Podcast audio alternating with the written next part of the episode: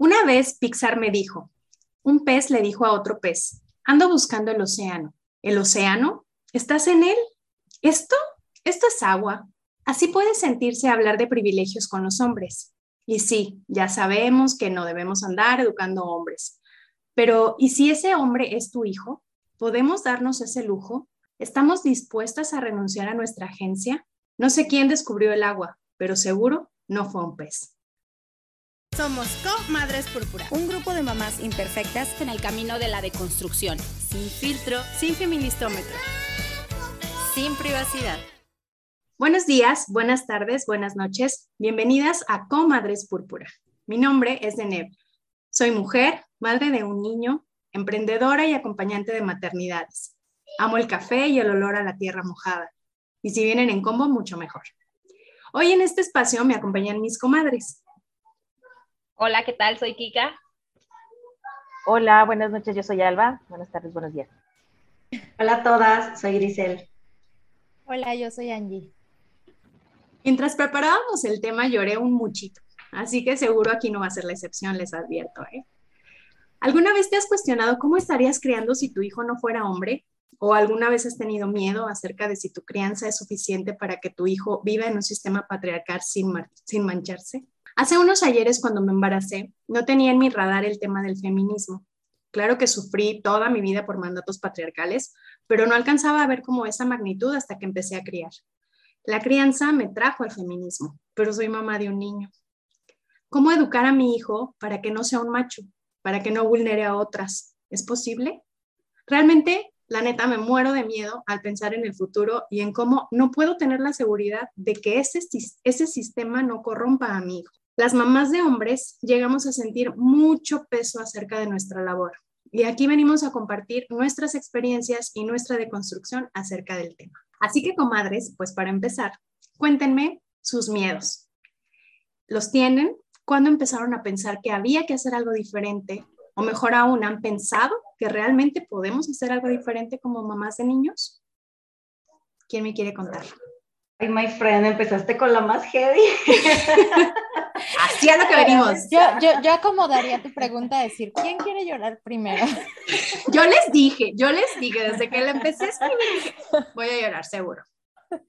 Híjoles, es bien complicado. Yo jamás me preparé para ser mamá de, de niño, o sea, de, de, entrada, ¿no? Jamás. Fue como, yo voy a tener puras niñas y tramposamente, la verdad, debo confesar, perdón, eh, todos los hombres de la familia de Bobby han sido papás de niñas, todos, y ya ven que el hombre es el que pone el sexo, ¿no? Entonces, yo asumí que me iban a tocar niñas. Y entonces, cuando me embaracé de Renata, yo estaba súper segura de que iba a tener una niña. Y yo el nombre de Renata lo escogí desde como los 12 años, porque yo estaba segura que si algún día era mamá, iba a ser niña. Y cuando llegó Alan, sí he de confesar que fue un shock, o sea, no lo vi venir, yo juraba que iba a ser otra niña porque pues neta todas son niñas. Y entonces mis miedos pues sí empezaron a, a crecer.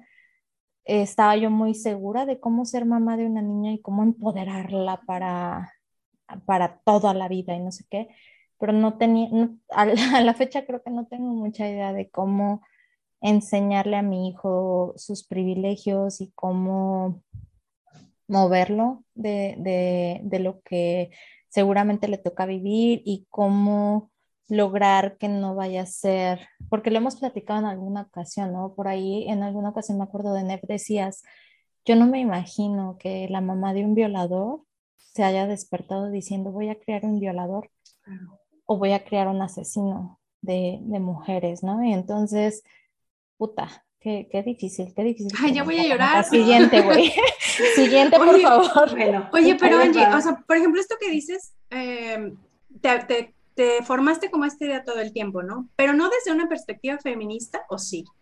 No, pero sí desde un rechazo, lo he de decir mm. eh, abiertamente, sí desde un rechazo al a lo que para mí en mi vida significó toda la vida lo masculino, ¿no? O sea, he platicado en varios episodios, yo vivía en una, en una familia extremadamente machista, donde era casa de hombres, donde, donde yo fui muy sobajada por ser mujer, porque pues era casa de hombres y el hombre siempre estaba por encima de la mujer. Entonces, conforme voy creciendo y voy encontrando, eh, encontrando mi camino, me voy dando cuenta que la vida no es así y que no tendría por qué ser así. Y desde muy chica empecé como con estas ideas de no dejarme y de me vale que seas hombre y de ponérmele a mi papá al tú por tú y de ponérmele a mis hermanos al tú por tú, a pesar de que físicamente me lastimaron durísimo, ¿no? Ni hablar de lo emocional, pero físicamente me lastimaron durísimo.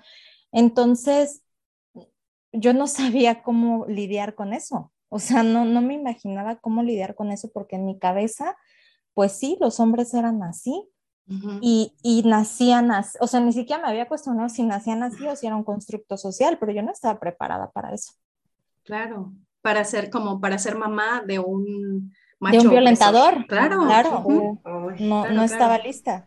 Ok, gracias, Angie. Está, muy fuerte, amiga. Sí, para este, ustedes, ¿cómo fue, chicas? Pues mira, yo empecé mi camino en, en el feminismo por la crianza respetuosa, sin duda. Siempre supe yo fui, mi primera hija pues es, niña, entonces nació y yo siempre supe que quería que mi hija fuera fuerte, que fuera libre, que no tuviera que usar solo rosa y solo vestidos. Lo tenía súper claro, este, que no tuviera estereotipos que la limitaran, ¿no? Y cuando me encontré al feminismo, dije, pues claro, güey, sí soy, eso es lo que yo estoy diciendo, ¿no? Eh, pero bueno, tengo también un niño, después me di cuenta que que a mi niño también le beneficia que se caiga el patriarcado con su bola de limitantes horribles y estereotipos. Pero, claro que pues después me di cuenta que este es un camino que no puedo caminar por él.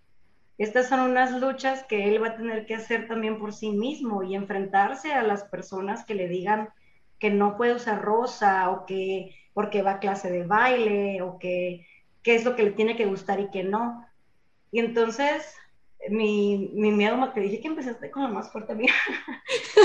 este, mi miedo más grande cuando lo veo es estarlo yo em, llevando, empujando a una lucha que a lo mejor él no hubiera elegido por sí mismo.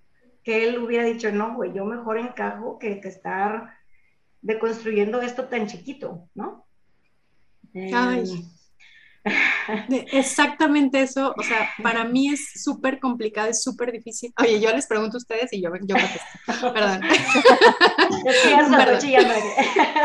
No, es que eso, o sea, ¿cómo yo sé que él quiere ser esa persona, no? Y, y a mí me parece como súper difícil estarlo poniendo en ese lugar de lucha, porque es un lugar de lucha para ellos. O sea, no es como o sea, no es como la parte mm, bonita o no va a caer en, blandito, pues, ¿no? Entonces, eso, es algo que me duele también mucho. ¿Quién más? ¿Kika o Alba? Cuéntenme. Pues, va, Alba, Alba ya había levantado la manita antes. este, eh, me identifico también mucho con Angie porque yo también fui criada este, en un lugar donde la mayoría eran hombres. Bueno, soy la única mujer y, y eh, desde ese momento eh, son como sentimientos encontrados, porque, o sea, es como, tengo ese sentimiento de coraje y también como, pues también de ver la desigualdad. Y, y, y, eso fue lo que también me trajo al feminismo, ¿no? Fue así como que cuando lo encontré igual que Grisel, fue para mí así como, pues un alivio también el de, el de ver que, que lo que yo sentía en ese momento de chica, de niña y de adolescente era real, ¿no? mi miedo y mi coraje, o sea, no me gustaría que mis hijos fueran pues misóginos, ¿no? Y también lo que decían, ¿no? De que también es difícil para los niños, porque el de que les digan que los niños no lloran, pues se me hace también un, eh, mandato como pues, patriarcal muy tóxico. Este, el de que ellos crean que son fuertes o que no acepten también sus emociones, eh, trabajar con eso con mis hijos y al mismo tiempo así como que trabajar una, eh, pues equidad entre mi, hija y mis hijos, ¿no? Así como que, eh, enseñarles que aquí los tres, los dos niños y la niña, pues es, lo mismo, ¿no? Así como que no existe un género y se, se educa por igual, ¿no? También, o sea, el de que, de que los niños dependan, pues así como que al 100 de su mamá, o sea, quiero que también hacer unos niños autónomos y que mi hija, o sea, no sea responsable, o sea, que sea responsable de sus cosas, pero no de, de, las de sus hermanos. Entonces, este, esas son las cosas que a mí, por ejemplo, me pegaron mucho de, en mi niñez y que no las quiero volver a repetir, por ejemplo, aquí en mi casa, con mis hijos. Entonces, por ejemplo, como todas estas formas que, que tú eh, viviste, tú haces un, un, alto y dices, esto no lo quiero. Sí, sí, porque ¿Y tú sabías que, ¿Tú sabías que este era un tema que tenía que ver con el feminismo? No, me encantó, eh, o sea, haber encontrado el feminismo porque gracias a eso me puedo apoyar aún más en cómo voy a hacer ese cambio, ¿no? O sea, en cómo voy a, educar a mis hijos para que eso que yo sentí de chica, no o sea, ni mi hija lo sienta y para que tampoco mis hijos se sientan los machos, ¿no? O, los opresores. Y, en mi caso te diría, y para ni caer en este, porque, o sea, al final del día nuestras historias y nuestro bagaje que traemos, pues sí afectan, ¿no? Y, y de repente a mí sí hay cosas que me pegan mucho de de actitudes, por ejemplo, de Alan, que es una, una un defender a Renata, pero que a veces es muy difícil para mí encontrar este equilibrio en el límite. O sea, hasta qué punto... O sea, que tú, que tú defiendes a Renata. Sí, o sea, yo, yo estoy súper consciente que yo para con Renata es como un, o sea, marcar un límite, pero muy marcado con Alan y, y que sé que a veces tampoco está tan chido, ¿no? Porque porque hasta qué punto estoy metiendo mi historia y, estoy no permitiendo también que, haya cierta dinámica que tal vez no era tampoco tan grave, ¿no? O sea, porque eso, eso, eso me pasa, o sea, hay veces que me he dado cuenta que de repente soy demasiado dura con Alan, por ahí yo se los comenté alguna vez, de repente, ay, güey, esto me va a doler mucho decirlo, pero finalmente siempre lo he dicho, o sea, lo decimos en el feminismo, lo que no se nombra no existe y si no lo nombro, no lo puedo cambiar. Y es el, me cuesta mucho menos trabajo violentar a Alan que violentar a Renata, por ejemplo.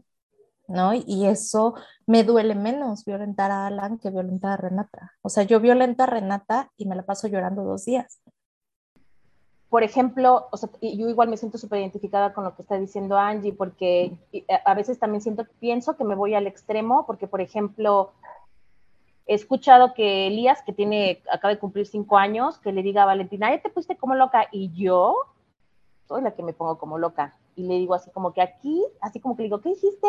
O sea, es así como de, aquí a, Valentina nadie se le llama loca. Ni a Valentina le dije, ni a, ni a ninguna niña. O sea, así como que a ella no se, no se le habla así y es muy curioso porque ven como esa actitud, pero saben que esas cosas no se deben de hacer aquí y que incluso he dicho aquí a, las niñas o a mi hija, le dije aquí a Valentina no se le violenta, le dije ni a ninguna niña. Y entra como este switch raro de donde Valentina encuentra como su, eh, donde dice, ay, mira, o sea, ya sé por dónde ganar, ¿no? Entonces ahí cuando digo, no quiero que se vaya a, a ese extremo tampoco, ¿no? O sea, quiero que haya un equilibrio donde Valentina no sienta como ese privilegio, por, sí, por así decirlo, y decir, ay, mira, o sea, ahora yo puedo este, violentarlo y ya sé que, que si yo hago algo o digo algo, pues a la que le van a ayudar es, a mí, ¿no? Claro, que mi mamá me va a defender. Ajá, y entonces ahí es donde, pues ahorita, ahorita ya entro parejo, ¿no? Es así como que, a ver, o sea, aquí, o sea, es a todos por igual, aunque en un tiempo sí me llegó a molestar, o sea, que, que me molestaran a Valentina era así como que no me la toquen. Claro. O sea, y, por qué? Porque nada más yo decía, pues solo por el simple hecho de que son hombres no me la toquen. O sea, era así como... Este, este es un punto súper importante y, y, antes de entrar a este punto o hablar de lleno, más de lleno, quiero que Kika me ayude a, a, a revisar esta parte, ¿no? De, de, qué te da miedo, o sea, complétame tu historia sobre qué te da miedo o qué es lo que has vivido acerca de esta, eh, de este ser mamá de un niño en este camino feminista. Y, luego me voy a retomar a, esta pregunta con las otras comadres, porque en realidad la historia de, de Kika y Mía es bien diferente a la de ellas tres, porque nosotras solo somos mamás de niño. Entonces, en esta historia de solo ser mamá de niño, ¿cómo lo vives? Justo yo iba a comenzar mi relato, pues igual identificando esta diferencia porque cuando yo decidí ser mamá, sabía que no solamente asumía tener un hijo yo dentro de mi cuerpo, en mi familia y mi contexto, sino que iba a traer a una persona a la sociedad. O sea, yo sí tenía muy claro la responsabilidad social que yo asumía al embarazarme y al traer una vida a este mundo, que no solo va a agotar recursos naturales, sino que va a tener un impacto, su presencia, en el desarrollo de su comunidad. Oye, qué consciente, Kika, yo jamás pensé eso. Sí, pero... pues pero, socióloga, socióloga. Pedagoga. Pedagoga, perdón. Pero eh, a mí no me causó conflicto, a diferencia de ustedes, saber que, que iba a ser un niño. O sea, yo, si es niña, si es niño, bienvenida, ¿no? El problema fue cuando me relacioné con una mujer que es feminista radical, que ella sí tiene una niña y de repente se enteró que iba a tener un niño. Y me compartió lo que implicó para ella ese conflicto existencial y político de tener que asumir ahora la crianza de un varón. Y entonces fue allí cuando en realidad yo me, me, me, empecé a cuestionar sobre la responsabilidad real que yo tenía sobre la crianza de un hombre. No antes, sino en el momento en el que ella me dijo, güey, es que mi, o sea, mi lucha política es por deconstruir el patriarcado. Y ta, ta, ta, ta, ta, ta, ta, ta, y estoy trayendo un... Y estoy trayendo la vida a un varón, ¿no? Entonces, allí fue cuando justo me lo empecé a cuestionar y pues bueno, con todas ustedes he ido aprendiendo a trabajar estas otras formas, además de la crianza respetuosa, desde la crianza, desde el feminismo, de, compartir mi vida con Lucio, ¿no? Entonces, eh, sí tengo claro que quiero hacer una diferencia tangible en cómo me comunico con Lucio y cómo quiero que él aprenda de mí, de su entorno y qué quiero que aprenda. Y también, pues bueno, volviendo al tema de mi profesión, pues bueno, soy pedagoga, entonces para mí el tema de la educación siempre será una posibilidad o la traduzco la educación como posibilidades de. Entonces, yo entiendo que todo se aprende y todo se desaprende. Entonces, el machismo también para mí es una posibilidad de desaprender y de aprender otras posibilidades. Entonces, cuando yo decido la maternidad, la decido consciente de que esta también es una lucha y de que esta también es una fisura en el sistema en la cual yo puedo impactar, en la cual si estoy en contra de este sistema violento, de este sistema patriarcal y de este sistema que ya sabemos cómo de qué va, ¿qué puedo hacer yo desde ser madre?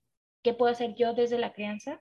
Ahí es en donde me posiciono, me empodero y, asumo mi agencia para desde, como lo dijiste en la introducción de NEP, este, desde ese privilegio de ser madre, pues, pues, y, eh, tener una, un impacto social y es que esta parte es bien interesante porque entonces, o sea, tú ya tenías, tú ya habías eh, como, ya estabas en el feminismo cuando, cuando eh, decides ser mamá.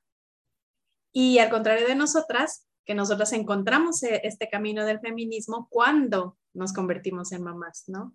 Entonces es como totalmente diferente y es muy interesante esta historia porque entonces te haces consciente de qué es lo que quieres desde el principio, ¿no? Y de hacia dónde vas en, diferencia con, por ejemplo, eh, conmigo, en donde yo no me entero de todo esto que quiero hacer diferente hasta que ya está aquí, hasta que ya digo, ah, sí, necesito hacer algo diferente, ah, sí, no me gustan estas cosas, ah, sí, esto se llama feminismo, ¿no? O es, es, como muy diferente la visión que, que podríamos tener de esto.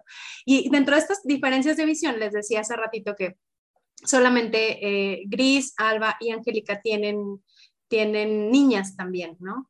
Y entonces a mí me parece bien importante saber cómo, cómo consideran o cómo viven esta diferencia cuando son, eh, cuando son niñas y niños, cómo hacen estas diferencias en la crianza o si las hacen en la crianza. No, pues trato, obviamente trato de no hacerlas, ¿no? pero pues definitivamente lo que se vive alrededor, lo que se va viviendo, por ejemplo, nosotros fuimos familia de pandemia con el segundo bebé, ¿no? Entonces, la verdad es que todo iba como súper bien, pues, porque pues finalmente la pandemia fue lo que nos trajo, el encerrarnos y éramos nuestro pequeño círculo mamá, papá, Renata y Alan, en donde fue muy sencillo, la verdad, me atrevería a decirlo, hasta, hasta fue muy disfrutable y tal, porque no había, hubo ciertas diferencias, obviamente, en, en temas de habilidades de cada uno y cosas así, pero no había como tanto tema. Este, es ahora que, que todo empieza a retomar la normalidad, que Alan empieza a ir a la escuela, este, que empieza o sea, empiezo a ver estas diferencias, ¿no? O sea, finalmente la sociedad va cambiando esta dinámica. Eh, Alan perfectamente podía agarrar las muñecas de Renata y jugaba con las muñecas y se las cargaba y de hecho hasta las cuidaba. Cuando todavía lo hizo hace unos tres meses, cuando Renata se iba a la escuela y nos quedábamos él y yo, él agarraba las muñecas y las cuidaba. Y ahora que él está en este otro entorno, empieza a complicarse la, la situación, ¿no? Porque hoy ama a los superhéroes y ama a los, los muñecos de acción y los forma a todos como soldaditos y los pone a pelear uno con otro y de repente también agarra y dice, ay, este, e-, él es tu, tu papá y tú eres su hijo y empiezo a ver cómo su dinámica de juego también ha cambiado a raíz de que empieza a tener estos otros modelos. Entonces, eh, yo te podría decir, trato de no hacer diferencias en temas de si hombre, mujer, si hoy le cortamos el cabello y estoy totalmente devastada porque mi hijo tenía su cabello largo, hermoso, y, y hoy le cortamos el cabello a un corte más estereotipado hacia los niños. Entonces, todo este tipo, o sea, te diría, yo trato de hacerlo Em, las emociones es un tema que sí definitivamente está permitido en ambos al 100%. Jamás ni a Renata ni a Alan procuramos decirlos, no llores, este, no, no expreses. O sea, de hecho, si hoy yo me atrevo a decírselos, es como Renata, ¿y por qué no voy a llorar si estoy enojado, estoy triste? Voy a llorar y tú no puedes decirme que no. Y yo de que, ok, algo estoy haciendo bien, aunque me, choque en este momento tantísimo, pero entonces trato de no hacerlo, trato de, darles las mismas oportunidades, trato de darles los mismos, eh, las mismas guías, no mencionarles temas de colores, no mencionarles temas de estereotipos, pero pues me estoy encontrando hace algunos meses con esta otra realidad para la que no estaba preparada. Para la socialización. Así es. Y la socialización en, en, otros espacios, ¿no? O sea, porque a lo mejor socializaban como en, en, tribus más chiquitas. No, y aparte las niñas eran como, o sea, aquí todas las vecinitas son niñas, de verdad no hay niños porque pues así nos tocó. Y de repente los espacios que tenemos, como los espacios de tribu, pues son espacios como muy em, similares a lo que está él acostumbrado, entonces pues no pasaba nada, ¿no? O sea, seguíamos como en la misma dinámica. Sin embargo, ahora, y voy a contar una anécdota que me acaba de pasar que me sacó mucho de onda. Estábamos este, cenando y entonces algo pasó que le gritó Renata a Odi, Odi es mi esposo, y, y le grita este, Renata a Odi y le dice, y Alan voltea y le dice, no, Renata, papá no, es niño. Y yo de que, ok, y ya estábamos cenando. Y yo, ¿cómo Alan? Y Renata seguía discutiendo con papá, ¿no? Y papá es niño. Y yo volteo y le digo, Alan, ¿y eso qué tiene que ver? No sé, pero es niño. y yo dije, güey, ¿ahora de dónde sacó esta? O sea, ¿qué pedo con esto? Claro. O sea, ¿de dónde lo sacó? O sea, aquí jamás. Y últimamente trae muy arraigado esto. No sé si sea natural, tal vez me lo podrán decir algunas otras comadres. no sé si sea natural, pero trae muy clavado este tema de que de repente, ay, hija, no soy hija, soy hijo. Yo hijo, yo niño. Y entonces empiezo a notar como ciertas cosas que, ah, cabrón, me sacan mucho de, pero entiendo también que está viviendo en un contexto totalmente diferente. Yo no puedo controlar lo que pasa en la guardería, no puedo controlar lo que pasa en la casa donde me ayudan a cuidarlo. Entonces, está, está muy cabrón. Oye, a veces me gustaría como tener estas cosas como la varita mágica de que le sacas los recuerdos. por favor. ocupo, ocupo, por favor, que exista, poderlo. Ya sé, ¿Saben, ¿Saben qué pasa? Que, por ejemplo, yo que tengo dos niños hombres, también influye muchísimo su personalidad, o sea, eh, yo, por ejemplo, tengo, o sea, son tres, o sea, tengo una niña y dos niños, pero estos dos niños tienen una personalidad totalmente diferente. Y no hacemos diferencia en la creencia, o sea, al contrario, o sea, ustedes han visto que mi hija traía el pelo hasta acá, o sea, como si fuera un niño, y, los niños traían el pelo hasta acá como si fueran niñas, o sea, así como que... A lo que marca el estereotipo, todo, coma. Todo al revés para la sociedad. marca el estereotipo. Y este, y por ejemplo, sí me he dado cuenta que también tiene mucho que ver ahorita con los dos niños, tiene muchísimo que ver su personalidad. O sea, porque por ejemplo, Santi es un niño muy sensible y Elías no. O sea, yo Elías a veces lo veo y digo, no manches, vas a ser machista. Pero digo, obvio, o sea, así como cosas así, o sea, trabajo con él, ¿no? Pero por ejemplo, me pasa lo que dice Angie, o sea, es así como que, o sea, sí lo he escuchado que me dice, y eso que apenas acaba de entrar al kinder, pero él sí me dice así como que, ay, no, eso es de niña. Y yo así de, ¿qué? porque, porque aquí mis hijos se visten con botas rosas para la lluvia, este Santi se pone la ropa de Valentina, o sea, Valentina le pone moños, lo maquilla, y así Santi no tiene problemas. Pero si eso se lo haces a Elías, que tiene una personalidad muchísimo más fuerte. Es que Elías es un señorcito. Es un señor, es lo que yo le digo, es lo que yo digo, yo digo a su papá, le digo, es que este es un, es un don, o sea, es un señor, o sea, así tal cual.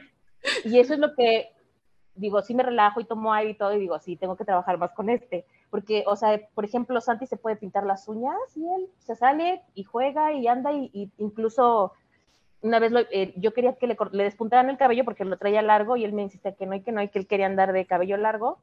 Llegamos a la a donde cortan el cabello, a la estética y la señorita que se vio que no se lo quería cortar y le dijo, ay, es que si no, ándale, ven y siéntate porque si no te lo cortas vas a parecer niña. Y Santi volteó y le dijo, no me importa. O sea, porque a él de verdad no le importa. O sea, no le importa. Ese, es mi hijo. sí. Y, por ejemplo, con, con, Elías no, o eso jamás sucedería, ¿no? O sea, pero son como, son personalidades también diferentes. Entonces, a pesar de que tengo, o sea, pues tres personalidades diferentes de mis hijos y de mi hija, este, llevo una crianza igual, o sea, así como eh, igualitaria, y aún así, o sea, e, existen estas diferencias, ¿no? O sea, es así como que por más que yo quiera ser, no sé, feminista o, enseñarle como esa equidad y el de que seamos empáticos y, no, y no veamos ese tipo, este, el género, ¿no? O sea, que lo quitemos de aquí. Aún así, de todas maneras, o sea, eh, pues hay uno que me, me, sigue sacando como las canas verdes, ¿no? Es así como el que con el que no es tan no es tan dócil o no se deja llevar. A esto voy a decir que yo no lo eduqué. Sí. Es hijo del patriarcado. Y, y, y, así es aquí en la casa, o sea, de hecho hasta tengo propuesto cosas más rosas, ¿no? Y es así como tu vaso rosa, tu playera rosa y, te, y te, pones rosa. Pero este, y yo digo, pues, pues poco a poco, ¿no? Mientras ella vaya viendo sus hermanos y de tal, pero creo que sí también influye muchísimo eso, o sea, la personalidad de, de cada niño también. Entonces, sí, pero aquí voy, a, este voy a ponerlas a filosofar para que se queden con esa reflexión, porque en realidad, ¿de qué está hecha la personalidad? O sea, no, está, no naces con esa personalidad, es algo que vas construyendo a lo largo del camino. Entonces, Pero sí, hay como también esos genes, ¿no? O sea, sí, como algo está como toda esta parte heredada o, o, toda esta parte sí, del temperamento, pero también están todas estas cosas sociales a las que están expuestos. Claro, si por genes fuera, yo sería, yo sería una perfecta ama de casa. no, sí, exacto, o sea, todas estas cosas que vas construyendo y que, y que además, o sea, eh, la realidad es que eh, eh, se habla de que estamos hablando, de que estamos trabajando la personalidad a partir de la herencia, que es como toda esta parte genética, de la parte social, lo que vemos, lo que estamos, lo que nos están educando y de las decisiones que vamos tomando alrededor de ellas. Entonces, así como dicen, no, si, por genética fuera, yo sería una ama de casa, pero a lo mejor yo decido no hacer esto. Yo decido estas otras cosas. Entonces sí tiene que ver la decisión en este, como en este proyecto de formar la personalidad. Y ahí es donde cada persona es diferente, ¿no? Y, sí, o sea, me parece que es un reto súper complicado de, ir como acomodando y a la vez respetando. Kika.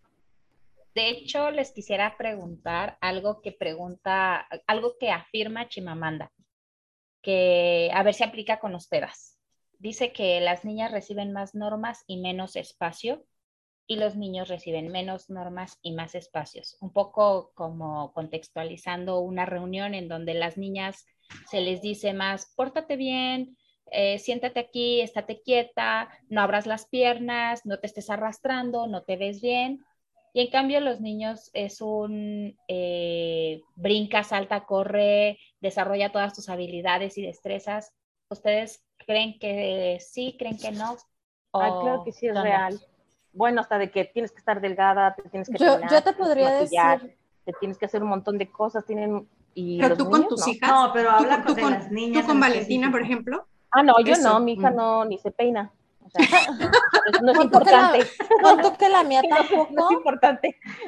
Sin embargo, aquí yo creo que sí entra, o sea, hoy te podría decir no, pero me aterra la idea de saber qué va a pasar cuando sean preadolescentes o sean adolescentes, por ejemplo, ¿no? Hoy por hoy, en, términos de espacio, este, no, te puedo decir que no, no tengo problema y los dos, sus personalidades son totalmente diferentes y yo creo que eso también me ayuda muchísimo. Renata es y ha sido desde bebé una niña extremadamente calmada, o sea, es una niña que a los dos años y medio se aventó Mary Poppins en el cine sin ningún pedo. Entonces, este, en el, en el cine sentada y fue la única que no se durmió de todos los que estábamos ahí. Entonces, Hasta yo me dormí con. Sí, güey. O sea, la personalidad de Renata fue eh, a los dos años y medio, o sea, contextualicemos una niña de dos años y medio que necesita correr, jugar, brincar, saltar y etcétera. Y Renata siempre ha sido de una tranquilidad extrema, ¿no? Entonces, en ese sentido, pues no he tenido ni siquiera que llegar a ese punto. Sin embargo, sí, los miedos, híjole, ay, cabrón. Pero es que los miedos finalmente de lo que existe allá afuera sí me hacen tomar decisiones diferentes en torno a Renata. O sea, en torno, me siento más cómoda con que traiga un short y que pueda ser libre, pero que traiga un short. Y me siento más cómoda con que precisamente no juegue cierto tipo de juegos que pueda ella llegar a normalizar y sentirlos como normales y que pueda ser víctima de algún abuso por esta situación que con Alan. Y yo sé que los dos están igual de expuestos y yo sé que los dos, eh, creo que la estadística es incluso en niños es la misma, o sea, ni siquiera es como que exista una diferencia en términos de estadística, pero por el tipo de sociedad en la que vivimos, sí, le, hay límites que, que le voy marcando a Renata malamente tal vez. Y, y a la par es donde trato de enseñarle a Alan o sea, por ejemplo, lo que hace rato platicábamos de estos tem- temas de límite. Soy mucho más fuerte al poner un límite a Alan, de tu hermana te está diciendo que no, ¿no?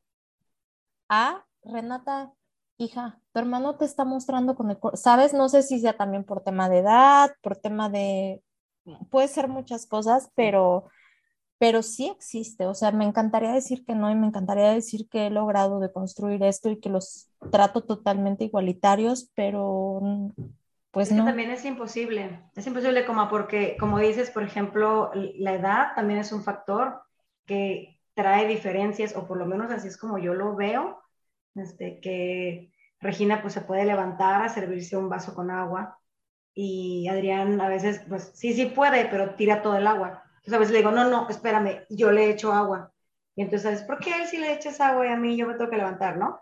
Entonces ahí es donde yo batallo un poquito ahorita con la edad en la que están, este, para, intento no hacer estas diferencias, o sea, intento que, pues Adrián también, Adrián, tú ve por tu agua, y ahí termino yendo yo limpiando, o la verdad a veces sí digo, mi amor, es que tu hermano la tira, pues, ¿no? O sea, pero yo intento Ah, no hacerlo. Este, la verdad es que lo que sí me he dado cuenta, eh, aparte de la edad, es que con mi hija yo busco romper estereotipos, la aliento, la animo a conocer otras cosas, a que, bueno, es que no tiene que ser así, mira, este color también es lindo, no sé. Y con, con Adrián, con mi hijo, me doy cuenta que voy rompiendo los estereotipos que él va pidiendo, que él va necesitando. O sea, yo no le presento, de, mira, ¿no te gustaría ahora jugar con una muñeca? ¿No? O sea, digo, aquí en la casa hay muñecas, hay carritos, hay todo, y haz lo que quieras, ¿no? Ahí te ves. Este, pero con, con, mi hija yo me doy cuenta que yo soy así como que, pues ella sabe que es el feminismo, ¿no? Y me dijo, esto que me dices me parece feminismo, ¿no? Entonces, digo, también es más grande, yo busco que le gusten otras cosas, ella se quiso cortar su pelo pixie también y vamos y te animo y lo vamos a hacer si tú quieres. Este, y con Adrián, siento que como no, todavía no habla, no, está pequeño, entonces no hay mucho a lo que lo pueda yo animar a hacer. Este, pero, pero sí me cacho, la verdad es que sí me cacho en eso, de que tú lo que vayas necesitando y aquí vamos a darle con la niña para que sea fuerte y libre y no sé qué, ¿no? Sí, y la verdad es que yo las abrazo un montón porque me parece, hoy por hoy, me parecería súper, súper difícil tener estas dos eh, posturas, ¿no?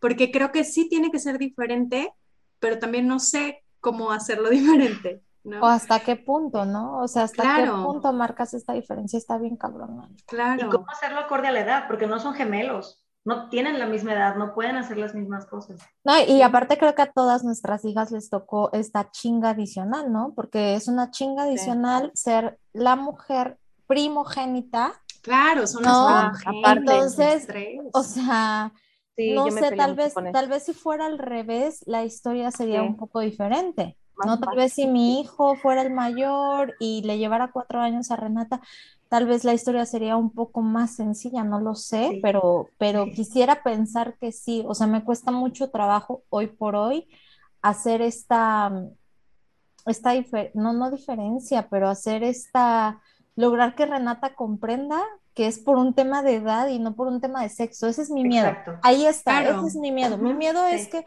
Renata puede entender que eso, y, se lo remarco mucho, Renata, el cerebro de tu hermano está en, estas, en esta situación, en este momento. Y tú cuando estabas de esta edad, no sé qué, no sé qué, no sé qué. es súper interesante. yo, yo, por ejemplo, lo que hago con mis hijos, que también Valentín es la más grande y luego los otros dos son como, a veces los veo que son los chiquitos y son como las víctimas, ¿no? Pero después me quito esa, eh, eh, pues esa mentalidad. Pero lo que sí me queda claro y que es lo que les digo a los tres es que los tres deben de ser empáticos, que para los tres este, no, no hay género, o sea, que todos podemos usar lo que sea, o sea, que aquí no es de que, hay esto fue para niña y esto fue para niño, no, aquí todo es igual, o sea, no existe eh, esa separación. Ninguno es superior a nadie, o sea, todos aquí somos iguales, no, aunque, aunque sea uno más grande y otro más pequeño, todos somos iguales nadie va a dominar a nadie, ni Valentina por ser la más grande va a dominar al más chico, ni el, o, el más chico por ser chico va a dominar al más grande, tampoco. O sea, es así como que esa va a haber también esa, eso, ¿no? El de las emociones igual, o sea, los tres igual, o sea, el de permitirse, o sea, digo, gracias a, que estamos también aquí eh, por lo de la creencia respetuosa, pues igual, o sea, los tres van a escuchar, este, son visibilizados y, y se les escucha sus emociones, ¿no? Entonces es igual para los tres, o sea, los tres tienen el mismo derecho de, de expresar lo que sienten y a los tres se les da el micrófono. O sea, es así como que no hago como esa, e, esa diferencia, pues. Oigan, y es que todas aquí, la realidad es que somos eh, partidarias, ¿no? De esta crianza consciente, de esta forma respetuosa de tratar a las infancias y, a nosotras, ¿no? O sea, dentro de esta práctica respetuosa de la, de la crianza, nos respetamos a nosotras y respetamos a nuestras hijas e hijos. Pero dentro de esta forma, ¿es suficiente esto? ¿Es suficiente educar en el respeto? ¿O hay algo especial que tengamos que meter en este, en este juego de crianza para criar en la equidad como tal? ¿Ustedes qué creen de eso? Está difícil. Yo creo que criar con respeto es la mitad del camino, creo yo. O sea, sí, sí es mucho de lo que vemos en el feminismo, por eso creo que es lo que me trajo para acá, porque es este, permitirles mostrar sus emociones, es este, crear sin, sin estereotipos de género. Entonces, respetarlos como un ser humano que son, no como algo menos. Este, entonces, creo que sí tiene como las bases, pero hay cositas que, que no están en la crianza respetuosa, o, por decirlo así, y que se necesitan aún, aún más para, para criar con equidad. Por ejemplo, para mí era desde ver los referentes que tienen de ser hombre y, los referentes femeninos en su vida. Yo, yo sí creo que cuando una persona crece en un ambiente muy machista, rodeada de actitudes machistas y de chistes, este, entonces esta persona le es más fácil, lo internaliza, lo, lo normaliza y para mí esto construye como dos pilares muy fuertes y muy machistas de lo que van a hacer cuando crecen, ¿no? Y esas personas para mí les cuesta pues, mucho más de construirse porque tienen unos pilares marca acné de machismo, pues, ¿no? Claro, lo normalizaron totalmente. Todo, todas las actitudes, todos los chistes, todo. Claro, y así van replicando, ¿no? Esta, esta forma de, de vivir y de relacionarse con otras personas. Yo allí, por ejemplo, Gris, tengo como muy claro que algo que me hizo decidir alejarme del papá de Lucio es que yo no quería ser referente para él. Fue uno de los de los puntos que fueron nodales en mi toma de decisión porque yo dije, yo no quiero que mi hijo crezca pensando que esta es una relación en pareja. Yo no quiero que mi hijo crezca viendo que eso es ser hombre. Yo no quiero que mi hijo, o sea, realmente su padre tiene cosas muy lindas, muy admirables, pero lo que él estaba demostrando mientras estábamos viviendo en el mismo hogar no era lo que yo quería que mi hijo aprendiera de él. Entonces, yo tengo claro que quiero buscarle otros referentes. Esto, Kika, se me hace súper fuerte y muchas gracias por compartirlo, porque justo también tenía como esta idea, ¿no? O sea, ¿qué pasa si, si tu papá, es decir, tus abuelos o los abuelos de tu hijo, ¿no? ¿Qué pasa si los abuelos o qué pasa si los tíos o los vecinos son, tienen como normalizadas estas, estas eh, dinámicas o estas situaciones? ¿Cómo los alejas? Ajá, estas violencias. O sea, ¿los alejas? ¿Los qué? ¿Qué haces acerca de eso? Afortunadamente en mi caso creo que, no tenemos como, como cercanas eh, personas que sean así, como voy a decirlo, ¿no? O sea, como, como todos son machistas, pero machistas, este... Como, aquí sí existe el machistómetro, El machistómetro, ¿no? O sea, son, son personas machistas en deconstrucción, vamos a llamarle, ¿no? Pero, pero, por ejemplo, o sea, si yo tuviera relación con una persona que violenta directamente a una mujer desde una violencia física, por ejemplo, o sea, definitivamente alejaría a mi hijo de esa relación, ¿no? Entonces, eh, en este caso que tú platicas es muy fuerte porque es su papá. Sí, yo sé que no a todos los podemos aislar de esos referentes. Creo que incluso todos los que quedan alrededor eh, seguirán estando allí. Lo único que me queda es platicar con él acerca de, pues justamente, por qué no me gustan esas relaciones. Ahora Lucio quizá no lo entiende, tiene tres años pero le empiezo a platicar como, es que a mí no me gusta que me griten. A ti tampoco te gusta que te griten, a mí no me gusta que me grites. Entonces son como cosas que, que van, yo lo veo como una cadena de eslabones que van sumando al momento en el que él ya pueda platicar conmigo o yo pueda platicar con él acerca de feminismo. ¿Te acuerdas que un día hablamos de que no nos gustaba que nos gritáramos? O sea, yo lo que voy haciendo es solo ir construyendo de a poquito una conversación que en un futuro tendrá mayor profundidad. Claro. Y, de hecho, siguiendo este punto, eh, yo agradezco hoy por hoy el haberme venido para Guadalajara y alejarme de, mi familia. O sea, perdón, hermanos.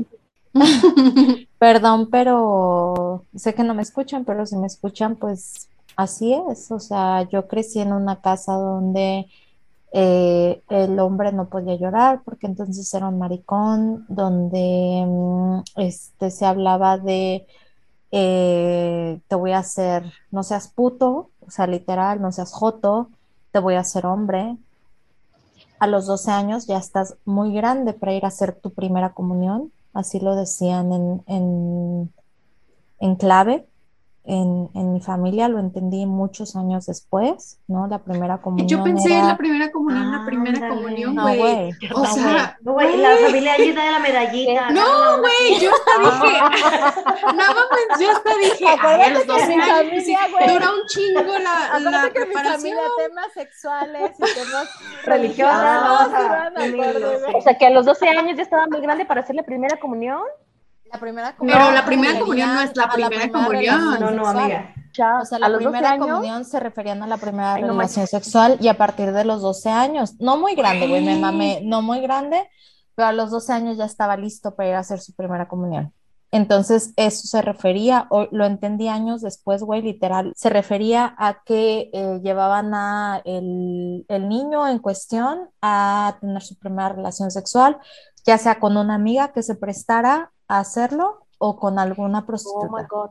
O sea, de verdad quiero que entiendan el nivel de. se criaron con Luisito Rey, no mames. Sí, o sea, de verdad quiero que entiendan un poco el nivel de, machismo y de, violencia que se vivía en esa familia, que por una vez al año que los veo son, son batallas que no quiero pelear y sé que voy a organizar la experiencia para mi hijo en su momento, ¿no? O sea, una vez que estemos lejos de ese ambiente o incluso desde antes, ¿no? Vas a encontrar ese tipo de situaciones con, con, tus, con, mis, con tus tíos y etcétera no los excuso, ¿no? Porque es parte de su responsabilidad también, porque también son, bueno, uno de ellos es padre, el otro por, por añadidura también es padre.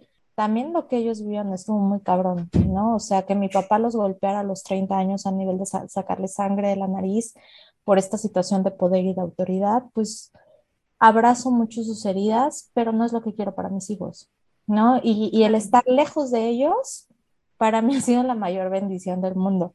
Es cierto que en la familia de Odi también se replican este tipo, o sea, violencias, pero jamás al nivel que, se replican en la mía, ¿no? Entonces, hoy por hoy yo agradezco y, si yo llegara a ver una situación totalmente que no pudiera soportar o que no fuera una relación de un día, tal vez si yo siguiera eh, viviendo en la misma ciudad que ellos, ya hubiera cortado la relación de raíz, ¿no? O sea, porque no, no podría soportar este tipo de situaciones para con mi hijo ni para con mi hija, porque también para con mi hija son situaciones bastante fuertes. Entonces, este yo creo que es un mensaje fuerte de, de saber y entender. Eh, por ahí mi terapeuta me decía, el árbol familiar también se poda.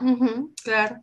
y, y, si la familia te está llevando a este tipo de situaciones en las que no te sientes cómoda y en la que no te sientes tranquila por estas situaciones, entonces es momento de alejarte. O sea, y, y este, este juramento que yo hice a mi mamá en, en su lecho de muerte, que al final estoy dispuesta también a romper, si en su momento infiere con la, con la vida o con el desarrollo de, mis hija, de mi hija y de mi hijo. Entonces, está muy fuerte, pero y requiere yo creo que de mucha valentía, sobre todo cuando es tu pareja, este, pero también para ti misma. O sea, yo, yo también les he comentado muchas veces, yo la razón por la que llevo la creencia respetuosa es porque entenderán y cero me gusta el papel de víctima, comadres, por favor, que quede muy claro, odio el papel de víctima, a mí me gusta eh, ser una mujer responsable de lo que he hecho, de mis errores y de mis acciones, y en este papel entiendo perfectamente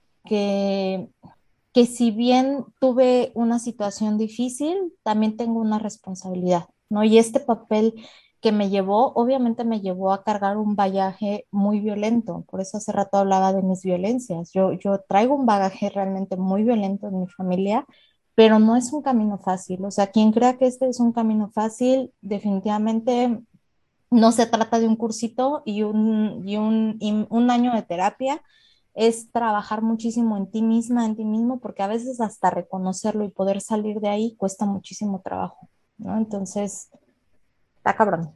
Esta parte, Angie, muchas gracias por compartir y por abrirte así, porque entiendo que es muy difícil. Y, y, también aquí me pregunto, ¿realmente hay un referente masculino sano?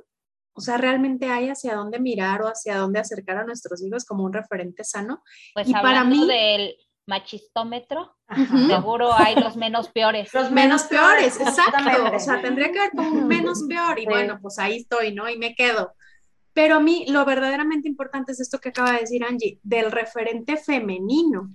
O sea, este referente al que, eh, en el que yo me vuelvo, lo que yo le modelo a mi hijo acerca de esto, que tiene que ver con, con las relaciones con mujeres, eh, y, y, cómo lo acerco a esta dinámica, ¿no? O sea, cómo hago yo la diferencia en lo que yo vivo, porque yo no puedo asegurar que su papá vaya a ser un buen referente. Las relaciones de poder, ¿no? Claro. Claro, para ti, ¿cómo es, Alba? ¿Cómo es esta parte de, criar eh, equitativamente? de crear en respeto y equitativamente.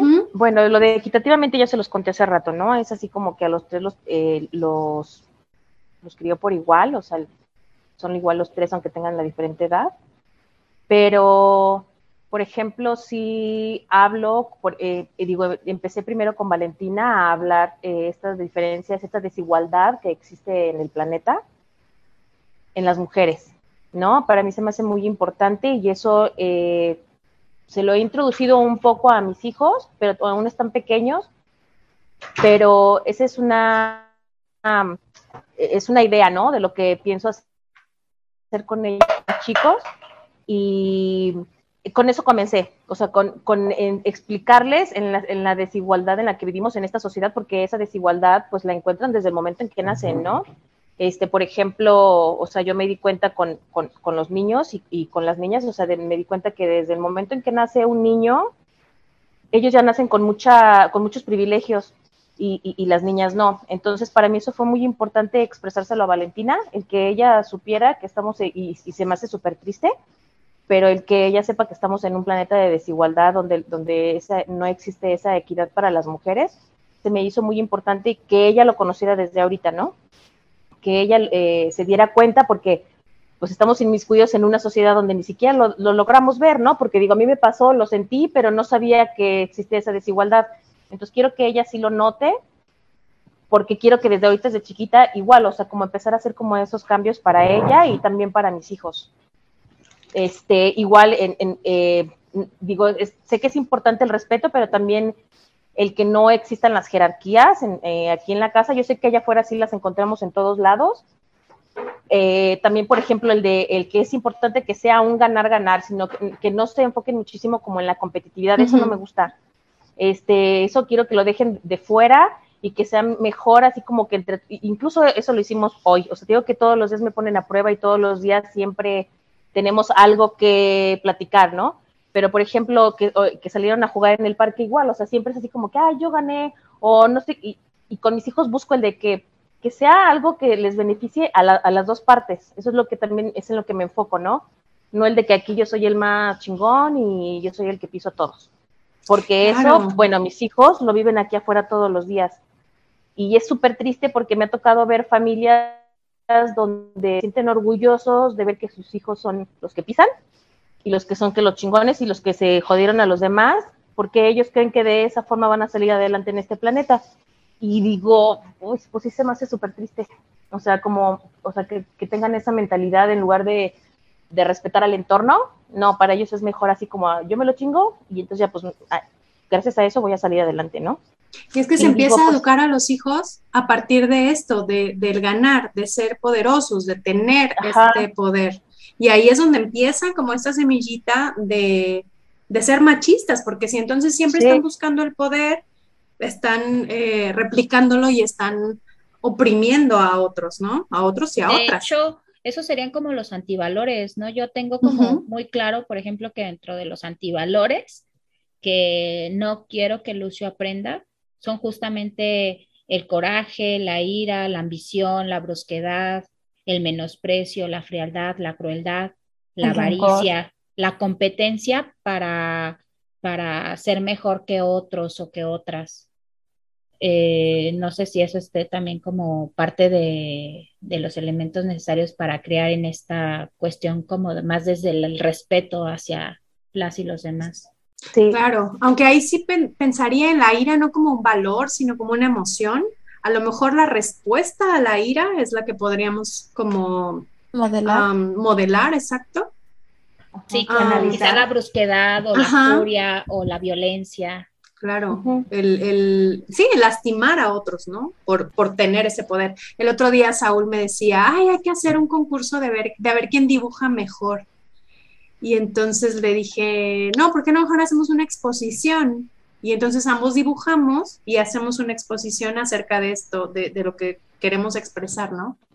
Porque pues al final es esto, en todos lados está este, este tipo de concursos o de, no sé, en el, fútbol, ¿no? El partido de fútbol es de ganar, y entonces hay, hay, como mucha, eh, desde lo externo hay mucha idea de, de, la competencia. Y entonces, ¿cómo empezamos a modelar algo diferente? Eh, en esta parte también yo les hablaba, ¿no? De cómo ser diferentes nosotros en esta, nosotras en este proceso y, para mí es ese el, el, punto clave, ¿no? Cómo modelamos esa diferencia en nuestra casa. El otro día entré a un curso que hablaba sobre cómo criar justamente eh, a niños, ¿no? En este, en este como contexto feminista. Y entonces algo que me llamó muchísimo la atención fue que me decían, este, es que mientras tu pareja y tú, mientras tu pareja y tu hijo están haciendo algo, no sé, como jugar o qué sé yo, tú también puedes hacer algo, ¿no? Que, que, que signifique descanso, que signifique juego. Y entonces yo decía, es que, pues, ¿qué? O sea, ¿qué tiene de malo que yo me ponga a lavar los trastes mientras ellos juegan un videojuego? A mí no me gusta jugar videojuegos. Fíjense mi, mi idea, ¿no? Y entonces, mientras ellos juegan videojuegos, yo lavo los trastes. Y entonces así de que, a ver, y entonces tú no puedes hacer nada de disfrute o de descanso mientras ellos juegan videojuegos en vez de lavar los trastes. Y yo de que, ah, pues sí, va. ah, pues sí, cierto. Cortea, te pusiste a grabar podcast. Exactamente. Cortea, los dejé allá y yo me puse acá, ¿no? Eh, y es que es verdad, o sea, de repente tenemos como tan clavadas que estas cosas de responsabilidad de las mujeres, y estoy haciendo paréntesis para quien no me ve, eh, son así, ¿no? Como un cargo que tengo que hacer y, qué importa que ellos estén relajándose y yo estoy haciendo esto, pues porque a mí no me gusta hacer eso otro, ¿no? Y, esto al final nos trae a todo este tema de los roles de género, que se meten y se nos cuelan en la vida diaria. Aunque queramos hacer como esta diferencia en las formas de criar, aunque queramos tener como muy conscientes estas eh, dinámicas diferentes, me pasa lo mismo, metí a mi hijo al fútbol, eh, su ropa tiene que ver con figuras de acción y, cosas, eh, vuelvo a hacer paréntesis, masculinas, eh, y, en realidad se me cuela el rol de género por todos lados. Entonces, ustedes en esta forma, ¿cómo, qué, tipo de, estereotipos de género han intentado romper o también cuáles no han logrado romper y que se les han metido a su vida diaria? Pues ahorita yo, por ejemplo, eh, con el tema de, la edad que comentaron Angie y Gris y también Alba, me, estaba acordando que Lucio está en una etapa de desarrollo muy egocéntrica en donde él cree que la luna lo sigue, ¿no? Y es suya. Entonces, en esa etapa, suya, sí. En esa etapa en donde todo es para él, de repente, sin más, me mete mano en las citis, ¿no? Y yo, por más que le trato de explicar, es mi cuerpo y no me gusta, que para mí eso es un inicio del no es no y de mi cuerpo es mío, él no, no lo cacha, ¿no? Pero bueno, pues por ahí, por ahí empieza una semilla. Otra cosa es, por ejemplo, en el juego. Lucy está en una etapa de no, así no, y entonces quiere mover el juego de los demás, incluido el de las niñas. Y entonces, en otro momento de mi vida, para mí hubiera sido como, ah, está creciendo. Ahorita es como, güey, no mames, eso puede ser mansplaining en un futuro. Le estoy diciendo a la morra cómo se tiene que jugar y la morra ya sabe jugar, o sea, pero, ¿no? Entonces, es ahí en donde, o sea, la que ahí se me... pequeño mansplaining. Ajá, o sea, se me cuela, pues, se me cuela el, el, tema este de cómo en una etapa tan pequeño ya empieza a tener rasgos en donde él quiere imponer su punto de vista, donde él quiere, eh, eh, o sea, él quiere su satisfacción y quiere satisfacer sus necesidades por encima de las, de las mías o de las de otras mujeres. Entonces, es la etapa, es la edad, pero pues por ahí empiezo yo a, a ponerme, este, pues ya como alerta. Pero es como dices, Kika, todo, la crianza en general para mí es ir sembrando semillitas, porque es de repetición y repetición y repetición y no la van a cachar a la primera, ni a la segunda, ni a la tercera. Este, Adrián también es una etapa que ya aprendió a decir es mío. Entonces, todo es mío, ¿no? Es mío, este es mío, este es mío, este es mío.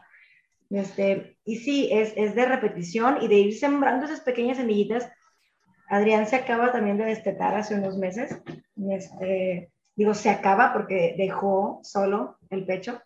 Entonces de repente viene y, y, y las chicas y las abraza, ¿no? No tengo ningún problema cuando me pregunta, pero de repente llega así de, hola, ¿no? Y yo, a ver, a ver, a ver, a ver, no, en este momento yo no quiero y este es mi cuerpo.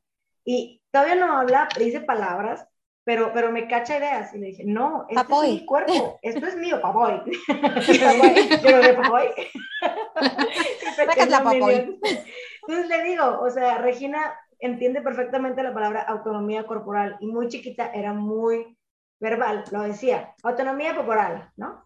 Entonces Adrián se la digo, o sea, esta es mi autonomía corporal, este es mi cuerpo y en este momento no quiero quebrarse las pitas, espérame, ¿no? Entonces, ay, no, y no sé qué, es mío, y empieza, y entonces le explico, ahí tenemos toda la plática, pero yo sé que va a ser de repetición, de decirle y decirle, decirle, y sobre todo que empiece a aprender esta palabra, o sea, que empiece a aprender qué es autonomía corporal, qué es no, si yo te digo no, no le tocas, o a veces le digo, sí, ven, aquí están las citas, abrázalas, ay, tita, Ay, amor. le quedó el amor. Estamos en una etapa que ya no toma leche ni, ni se la pega al pecho, pero las abraza, o sea, literal, así como, mm, oh, la chiquita, ya me voy, ¿no? A ver cómo se le pasa. Qué bonito. A mí fíjate que sí se me ha metido muy cañón. Los que me conocen saben que soy cero. El maquillaje me acabo de reconciliar con él durante la pandemia, de decir, ah, sí me, sí me late, sí me gusta cómo me veo, porque antes lo sentía como una imposición social, ¿no? Porque la gente me veía desmaquillada y siempre me decía, te ves enferma, ¿no? O lo tenía que hacer porque iba a visitar a algún cliente o lo tenía que hacer porque, entonces lo sentía yo como una imposición que me, me molestaba mucho y últimamente le he agarrado el gusto más desde el tema este, mm, aesthetic y desde el tema... este, de tu parte, amiga. Eh, y desde, este, desde esta, esta expresión de arte y tal, y, y me, me gusta mucho desde este nivel, pero me pasa que en estereotipos Renata, güey, es o sea, te lo juro que a mí, güey, no me ves una pinche pulsera. O sea, los aretes los traigo para que no se me cierre el hoyito, se los juro. O sea, cosas así. Y Renata ese, es que mira qué bonito collar. Y se pone su bolsa, güey, y se sale con la bolsa. Y, y entonces a mí me da así de que, ¿qué está pasando? Porque no, no soy así, o sea, no, yo no, yo no soy así. Entonces, lo ha estado observando y entonces se le mete eso y ella es súper girly cuando yo no soy ese tipo de, de mamá girly ni que me gusta traerla así, pero, o sea, su papá odia que traiga faldas por lo que ya hemos platicado, pero ella ama traer faldas, ella ama traer vestidos y entonces pues obviamente se lo permito y la, deja, la dejo que ella decida, pero pues son, son estereotipos al final que se nos han colado en la casa muy cabrón. Y ahora este tema de los superhéroes también se nos han colado a la casa de una manera impresionante, o sea, de verdad, este, Alan es, es, o sea, sé que ahorita está viendo cosas que no veía, ¿no? En casa de, de donde lo cuidan, pues ve superhéroes y tal, y entonces hoy sabe perfectamente quién es Thanos, quién es Venom, quién es Spider-Man, quién es Thor, quién es Hulk, y entonces a mí me causa como este shock de decir, esto era algo que no entraba en mi casa, o sea, esto era algo que no... Spider-Man sí, en algún momento por algo pasó, pero le ponía Spidey y sus amigos, que es, es, como la versión light para niños, y entonces son el tipo de estereotipos que a mí se me han colado. O sea, que definitivamente sin, sin nosotros tenerlos, pues la sociedad nos ha ayudado a que se cuelen. Y es que está bien cañón eso. Por ejemplo, nosotros acá, este, no sé, cuando vemos tele, eh, busco que no sean así, ¿no? Como demasiado estereotipados, pero yo me centré mucho en que no fueran estereotipados de niños, ¿no? Entonces yo eliminé como estos superhéroes, Marvel es cero, o sea, así, ¿no? Pero entonces se encontraba mi hijo con puras, eh, puras caricaturas súper diamantina, ¿no? O sea, que Barbie, este, no sé, pequeño pony. Exacto. Y entonces eso es encantado el morro viendo eso. Pero después dije, güey, o sea, esto tampoco está chido, porque entonces él está viendo que las niñas, o sea, está totalmente... La misma, pero pues. Exactamente. Digo, yo lo que hice eh, digo, mis hijos no han visto Thor, pero sí han visto El Hombre Araña y a, ¿qué otras dijiste, Angie? Bueno, han visto al, al-. Te manejé varios, te manejé varios. Venom. Sí, o sea, sí han visto, es- no, o sea, mm, vieron un pedazo de la película, pero por ejemplo, sí se los dejé ver, no lo volvieron a ver, ahorita ya no son su hit, que es lo que se me hace lo más chistoso, ya pasó de moda, ahorita ahora ya traen lo de los dinosaurios. No se los quise como cancelar como tal, porque siento que les entra como más, pues esa inquietud de quererlas Fijación. ver, ¿no? Entonces, más bien fue así como que, o sea, aman al hombre araña. Pero sí les he dicho y la hemos visto y les, he dicho que solo es ficción, que es una película, que no está bien, o sea, el, el tema de la violencia. Incluso saben, ¿no? Que, que lo que sucede si tú ves violencia, ¿no? Lo que te sucede acá en tu cabeza, en tu cuerpo y demás, o sea, de que no puedes dormir y que te pasan muchas cosas que te generan miedos. Eh, también traigo así como en mente, es así como enseñarle, no nada más, eh, eh, digo, son muy pocas las superheroínas que hay, que digo que también es así como, eh, pues es ficción, pues, y eso también se los he explicado que es ficción, que todo lo que están viendo ahí no es real. Entonces, ahorita, por ejemplo, traen lo del fútbol, que pues también dicen que es así como onda de niños, pero digo, bueno, por lo menos ya es algo que, pues no sé, como un deporte donde pueden correr y hacer algo, que no es así como mi hit. Digo, Angie, que se, o sea, se le va a pasar, es que son como moritas de que sacan el hombre araña y luego otro personaje Eh, y, luego y otro. no se los y cancelo, pasa. tan no se lo cancelo que, Sí. que, que el Alan Fest va a ser totalmente de superhéroes porque él está súper ilusionado con su pastel de Hulk y de Anya y de ¿verdad? Entonces, no, no, no se lo cancelo, pero sí definitivamente, o sea, son cosas que me dan, o sea, que me choquean porque digo, o sea, nacen finalmente de esta, de este constructo social que hay afuera. ¿Qué va a pasar Ajá. el día que le llegue uno que sí? ¿Y cómo se lo voy a organizar para que no escale? Y también es importante identificar qué es lo que están reforzando, lo que está más allá de nuestra crianza, como los medios de comunicación, la televisión, eh, los videojuegos y en general lo que están jugando, porque en ese camino pues también se pueden estar reforzando los roles de género, también puede haber por ahí apologías a la violencia, lo que decía Stan ya ahorita. Y, y pues no se trata de, de que nosotras educamos y luego nos descuidamos tantito y llega la contraeducación, ¿no? Entonces, Sí, en todo caso, De- por ahí vendría un tip que sería como eh, por, por, por la parte de, de los referentes, por ejemplo, también de las mujeres, que, que son artistas, que son investigadoras, que son Sí. eh, literatas, y dentro de la literatura, pues también leer por ahí historias de niñas, historias de otras mujeres diversas, ¿no? Y, y abonar pues también a, a esta cultura de, de, la búsqueda de referentes de mujeres valiosas, significativas en la historia. Ujú. Totalmente, porque al final, o sea, a partir de ahí es que van a ir construyendo también ese constructo diferente, ¿no? Eh, van a tener como otras eh, aportaciones a lo que, a lo que va a venir en el, en el mundo. Y, y dentro de esta forma también, no solamente, por ejemplo, en esto que, se nos va colando, la idea real es también poder organizar todo eso, porque no vamos a poder tenerlos en una bolita o en una burbuja. Todas esas cosas van a llegar, pero ¿qué tal que cuando llegan empezamos a organizarles todo eso y a cuestionar y a fomentar esta parte en donde ellos también puedan cuestionar a otros? En realidad, todo esto tiene que ver con qué habilidades les vamos a dar a ellos para que ellos repliquen eso. O sea, esta es una semillita que nosotros estamos poniéndoles ahí para que ellos puedan ir y repartirla por el mundo.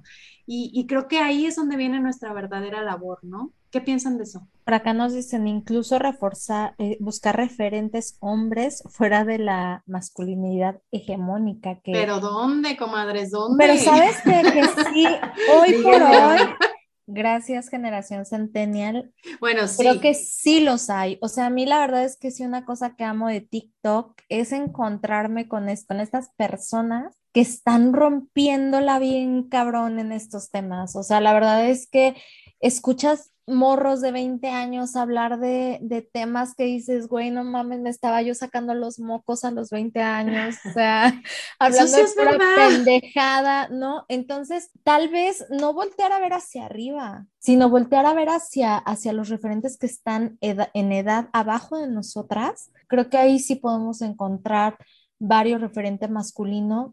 Y, por ejemplo, eh, tenemos una comadre, esta Karina, que es mamá, que es este, maestra de secundaria, que de repente nos trae unas historias que dices, güey, qué chingonas que estén pasando estas cosas a nivel secundaria y que se están cuestionando y que están hablando y abriendo estos temas. O sea, yo creo que sí podemos encontrar esta, estas referentes, estos referentes eh, solamente se trata también de abrir un poquito más el panorama, ¿no? Porque definitivamente si buscamos hacia arriba hablando de masculinidades, híjole, híjole, o sea, hablando, hablando de, de, feminismo y de, y de mujeres que han hecho cosas bien perronas, creo que podemos encontrar varias y que podemos traerlas a la mesa. Por ahí, por cierto, comercial, estamos haciendo eh, un, la comadre Cari se está encargando de hacer unas, unas historias ahí, unos TikToks. Unas cápsulas, ajá. Cápsulas increíbles de referentes de mujeres. La han roto en, este, en, este, en estos temas y la verdad es que a mí me han dejado gratamente sorprendida en cómo están abriendo estos temas y cómo sí podrían ser estos referentes para nuestras hijas y nuestros hijos que van abajo de ellos. Una cosa que también es bien interesante es que en las generaciones anteriores era menor el contacto de hombres con mujeres, como que, como que no se permitían las amistades si no era por una relación de noviazgo. Y hoy por hoy yo creo que también nos toca un poco impulsar esas relaciones de amistad entre nuestros hijos varones y, y otras mujeres, porque en ese contacto creo que es en donde se puede encontrar la empatía, pues, de los de nuestros hijos hacia las vidas de las mujeres y en este contacto podemos eh, pues buscar que haya solución de problemas y, y, una comunicación diferente. Porque si no hay ese contacto, ¿cómo queremos entonces que nuestros hijos aprendan a relacionarse con mujeres? ¿O cómo queremos que haya empatía para con nuestras historias de vida si no hay este vínculo, si no hay este contacto. Incluso llevaría a la posibilidad de que los hombres vean menos a las mujeres solo como conquistas sexuales en un futuro, porque cuando comienzan a tener amigas íntimas, amistades profundas, dejan de ver a las mujeres como objetos y las, y las respetan como personas, pues. Entonces, esto también nos lleva a otra lógica, que si los hombres respetan a las mujeres porque son personas y porque las aprecian, entonces también disminuye muchísimo el tema del acoso. Y luego entonces, pues también viene por ahí, pues el tema del no es no y de cómo ellos comprenden perfecto esto, ¿no? Y pues ya no me sigo de corrido.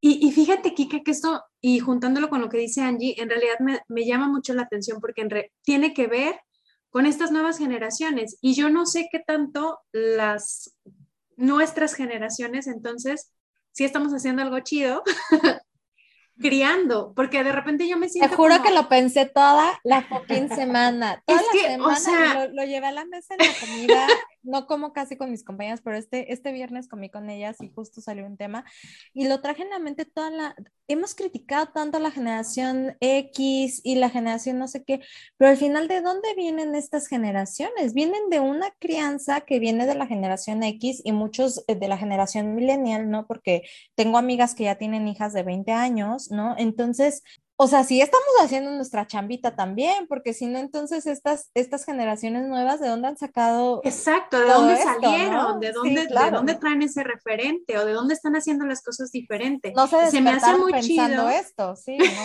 no, se me hace muy chido esta parte de, de, que, digo, a lo mejor es, no es por el trabajo que hicimos, sino por el por la dinámica eh, que dijeron, yo no quiero esto, ¿no? O sea, esa decisión también se vale pero, pero creo que sí hay algo ahí que, que rompe, ¿no? Rompe este patrón, porque sí es verdad, es mucho más fácil para una generación que es Z, dijeron, es Centennial y Z, ¿no? Centennial, ajá. Es mucho más fácil para ellas y para ellos tener relaciones más equitativas con, con, con hombres y con mujeres por igual, ¿no? Y esto me lleva también a, a esta forma en donde es que el mundo está cambiando, o sea, ya no podemos estar en este mundo machista, o sea, ya no va para allá. Ya, ya no podemos dar vuelta. Lo, lo hablaban en el live de, o, o, lo hablábamos para el live de Mean Girls, ¿no? O sea, si esa película hubiese salido en esta época seguramente no hubiera tenido el auge que tuvo. ¿No? Porque simple y Claro. sencillamente la genera- las generaciones no lo hubieran aceptado de la misma manera. Y así con muchísimos ejemplos de, de cosas que en nuestra época fueron, ay, qué vieja me siento diciendo esto, pero en mis tiempos, en mis tiempos, en mis tiempos tenían bastante éxito, ¿no? Pero, o sea, ya lo ven desde una manera muchísimo más analítica, ya lo ven desde una manera muchísimo más cuestionable, ¿no? O sea, de repente esto que nos choca muchas veces a aquellos adultos que tendemos al autoritarismo, que vienen y nos, nos, ah, pero ¿por qué? ¿No? Y.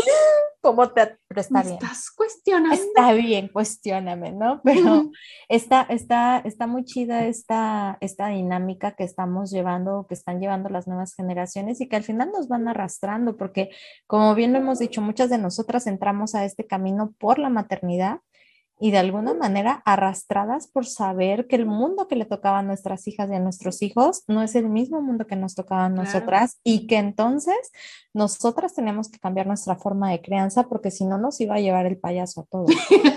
Sí, nos lleva poquito, amiga. Sí, o sea, si nos sigue llevando, nos iba a llevar peor. Sí. O nos iba a llevar a alguien más, no solo el payaso.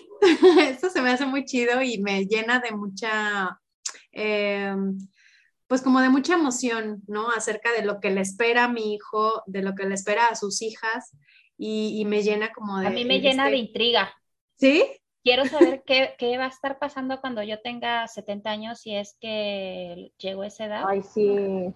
Así que, porque realmente faltan, pues por lo menos 35 años más, el doble de lo que he vivido. Ay, qué y, y la vida está así revolucionando Sí, rápido. O sea, apenas ayer existían los disquetes y hoy ya hay una cosa que son un tera en, en, en una pulgada. Entonces, Claro. así la sociedad- 256 megas eran muchísimo y hoy estamos hablando de teras, ¿no? O sea, de que O sea, y así en esa velocidad va también la sociedad. Entonces yo, yo me intriga saber qué va a pasar cuando yo tenga 70 años, cuál será el contexto en el que se encuentre la sociedad, mi hijo. Oye, Y es una pero, esperanza. pero ¿Cómo por esto, justo por esto, creo que me aguanto mis miedos. Esos que les dije de que, Totalmente. que tenía yo con, con mi hijo, porque lo estoy llevando a una lucha que no está eligiendo, o, o yo estoy, o sea, el miedo que tengo, por ejemplo, a que por estar rompiendo esos estereotipos sea discriminado, le digan cosas eh, feas, y sobre todo que me pasa también con mi hija, el sentimiento este, sentir que muy pequeño le aplasten esta personalidad que, que está desarrollando apenas y lo hagan meterse en un moldecito de macho, me aguanto mis miedos porque en este mundo que estamos visualizando, mi hijo ya no va a caber si, si sigue esto, Totalmente. este camino que, que nosotros, así como nos criaron a nosotros, pues. Si sigue un camino machista no va a tener lugar. ¿sabes. No va a qué? tener lugar Fíjate, Gris, yo leí algo súper interesante que decía que así como las mujeres las estamos creando para empoderarlas y hacer una economía rosa en la sociedad, o sea, rosa me parece estereotipado también, pero bueno, la cosa es que se están buscando ahora eh, con estas nuevas eh, políticas educativas que las mujeres se incorporen pues a todos los ámbitos de la sociedad. Pero decía el artículo que se está dejando entonces de lado a los hombres para que se integren en esta economía, porque entonces se están valorando aspectos que las mujeres de alguna manera ya se nos considera habilidades innatas y a los hombres no se les, no se les está educando en estas habilidades, habilidades como la cooperación, habilidades como La inteligencia trabajo en emocional. equipo, inteligencia emocional, liderazgo horizontal, co- este, colaboración, eh, comunidad, eh, vamos, toda esta cuestión, cuidados, ¿no? Toda esta cuestión que pues socialmente se nos ha atribuido y que ahora beneficia otras formas de economía, si a los hombres también no, se, no los educamos con estas habilidades, se van a quedar rezagados tanto en la escuela como en el trabajo. Y también por ahí tenemos áreas de oportunidad en, en, en nuestra crianza. Oye, yo quisiera decir algo súper fuerte que, que yo creo, y, y lo digo muy a título personal, güey, igual me van a decir, ah, pinche loca, yo no haría eso, pero este, también como maternidades, o sea, se- estaríamos creando una, mate- una un- un- unos hijos que por lo menos en mi realidad ni siquiera cabrían en mi casa.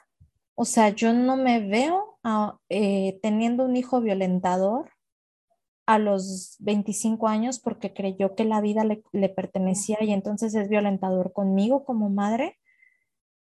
Y sé que me dolerá en el alma, güey, o sea, y que estoy haciendo todo lo que está en mis manos para poderlo evitar, pero yo sé que no lo aguantaría. Y yo sé que su lugar seguro no sería mi casa porque yo como madre tampoco estaría dispuesta a aceptarlo. Entonces, no es solamente criar unos hijos que no van a aguantar en la sociedad, sino es crear también unos hijos que a los que tú no estarías dispuesta a soportar o aguantar en 20 años. O sea, y, y, creo que está súper fuerte, güey, pero creo que las maternidades también estamos cambiando. O sea, ya no somos esas maternidades abnegadas que estamos dispuestas a soportar todo por el amor a los hijos. O sea, porque eso nos hace daño esto es súper importante y súper cierto, porque cuando yo les hablaba hace ratito de crianza respetuosa, les estaba diciendo, es el respeto a las infancias y el respeto a, la, a nosotras, o sea, el respeto a nosotras como mujeres, como mamás, como seres en el mundo, ¿no? Y, claro, tiene que ver con eso. Y, y, ahorita me acordé de esta frase que tantos escuchan por, por todos lados y que es como una, para mí es como una carga que tiene que ver con eh, estoy criando a un hijo con el que tu hija se va a sentir segura. ¿Qué opinan de esta frase? La odio. A mí se me hace, a mí se me hace que esta pregunta está muy fuerte y está llena de muchísima responsabilidad y de mucha carga también al mismo tiempo. Digo, no es que yo me quiera excusar o algo, pero digo, para empezar, pues el patriarcado nos ha otorgado un lugar en la sociedad según nuestro sexo, ¿no? Y a, ambos nos, pues, nos perjudica. Y esa es una, ¿no? Y luego, ah, pues a partir de ahí, lo triste es que, pues no es nuestra total responsabilidad a nosotras como mamás, o sea, según leí por ahí que según estudios de educación que proporcionamos a nuestros hijos solo configura el 10% de su personalidad. Y luego la herencia genética aporta el 40%. Y el entorno que viene siendo la sociedad, o sea, la sociedad, que son las escuelas, religiones, el núcleo familiar, las amistades, este, la, eh, la, comunicación, las televisiones y todo lo que también comentaba hace un momento Kika, pues en resumen todas las personas formamos parte de este entorno y es también preocupante porque pues el género, o sea, se ha construido socialmente, ¿no?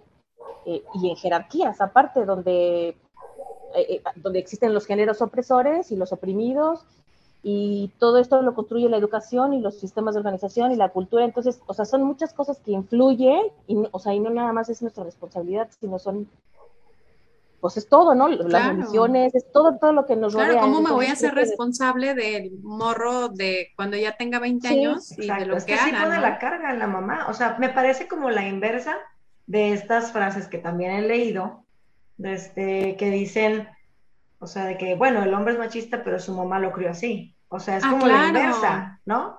O sea, de que se me hace muy fuerte cuando veo la seguridad con lo que la postean, la verdad, esta, esta otra que dices tú, que dicen, no, no, con mi hijo va a estar segura. O sea, ¿Cómo se poniendo Toda, toda la responsabilidad en la mamá. Al final se deja de lado en ambas frases mm. como todo el constructo social. Sí, toda la sistema, el sistema, en el que estamos metidos. Toda la responsabilidad del sistema patriarcal y capitalista en el que estamos formadas y en el que se forman nuestros hijos se deja de lado y solamente se señala la crianza. Exacto.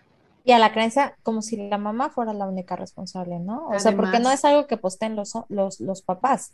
o sea, yo jamás he visto a un papá postear, porque finalmente el, el, el, el texto es eh, es este... Genérico. ajá, es genérico, o sea, de que puedes decir papá o mamá, ¿no? Y jamás he visto a un papá posteando, estoy creando un hijo con el que tu hija va a estar segura. No, esto lo postean las mamás. Crían, que van a andar Exactamente, ¿no? Entonces, totalmente la responsabilidad va hacia nosotras. Entonces, yo diría en este sentido, estoy haciendo lo mejor que puedo. ¿Qué estamos haciendo como sociedad?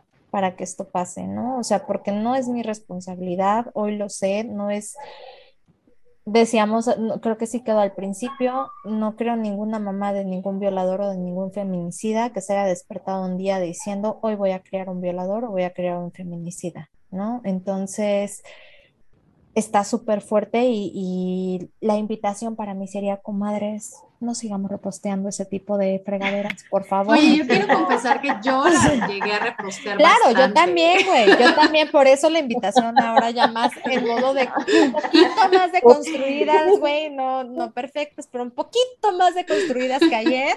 Por favor, no lo sigamos replicando porque no nos corresponde toda esa responsabilidad. Yo no puedo. Y, y que lo único que nos da además es como, pues Culpa. mucha más exigencia, culpa, miedos, o sea, no, por favor, suficiente tenemos nosotras como, como mujeres y aparte como mamás, que para andar también Ya ahí- bastante responsabilidad es cuidarles la vida como para todavía Claro. toda la responsabilidad social. Claro, para que además, entonces sociedad, empiécense porque pues ahí van a caer unos morritos. Ahí les van. Ahí, ¿no? Ahí les van. Oigan, chicas, pues como siempre, chicas no, vuelvo. Oigan, comadres, como siempre, este tema nos da No. para un montón. Cada día vivimos nuevas experiencias y nuestros hijos nos permiten pues ir reflexionando acerca de este machismo que se impone como sociedad, ¿no? O sea, como dice Angie, nos van poniendo a prueba todos los días, pero En la temporada 30, cuando nuestros hijos tengan 15, güey, seguramente repetiremos este episodio y tendremos ideas muy diferentes a lo que y les vamos a decir a ver qué hoy. pasó. Ey. ¿Qué pasó con todo eso que decíamos? No, pero bueno, pues esto tiene que llegar a un final y, y bueno, como ya es costumbre, llegamos a esta gustada sección Ay, no. con Ay, ya, tanta, tanta lástima que terminó. Estos puntos de reflexión sobre este episodio. Uno, el feminismo también lucha para que tu hijo pueda llorar y pueda mostrarse vulnerable sin ser criticado. Dos, lucha para que nuestros hijos puedan trabajar y hacer lo que realmente les gusta, lejos de los estereotipos y de los roles de género. Tres, el feminismo también lucha para que podamos vivir una vida más libre de prejuicios. Cuatro, que más hombres estén formándose en una masculinidad alternativa nos funciona a todas y a todos para que podamos vivir en una sociedad mucho más equitativa. Y tú, comadre, que nos escuchas si eres mamá de niño, platícanos en nuestras redes sociales cómo es tu crianza, qué cosas haces alrededor de esta crianza de un niño. Esto fue Comadres Púrpura y recuerda, tu hijo tendrá muchos referentes. Las infancias son responsabilidad de la sociedad. Relájate un chingo. O sea, sí relájate, pero no tanto, ¿eh? Recuerda seguirnos en co.madrespúrpura en Instagram, YouTube, Facebook y TikTok. Busca también nuestra comunidad en grupo privado de Facebook. Y sigamos comadreando de divorcio, cuerpa, malas madres, Estereotipos, infancias, mitos, violencia, magia, caricaturas.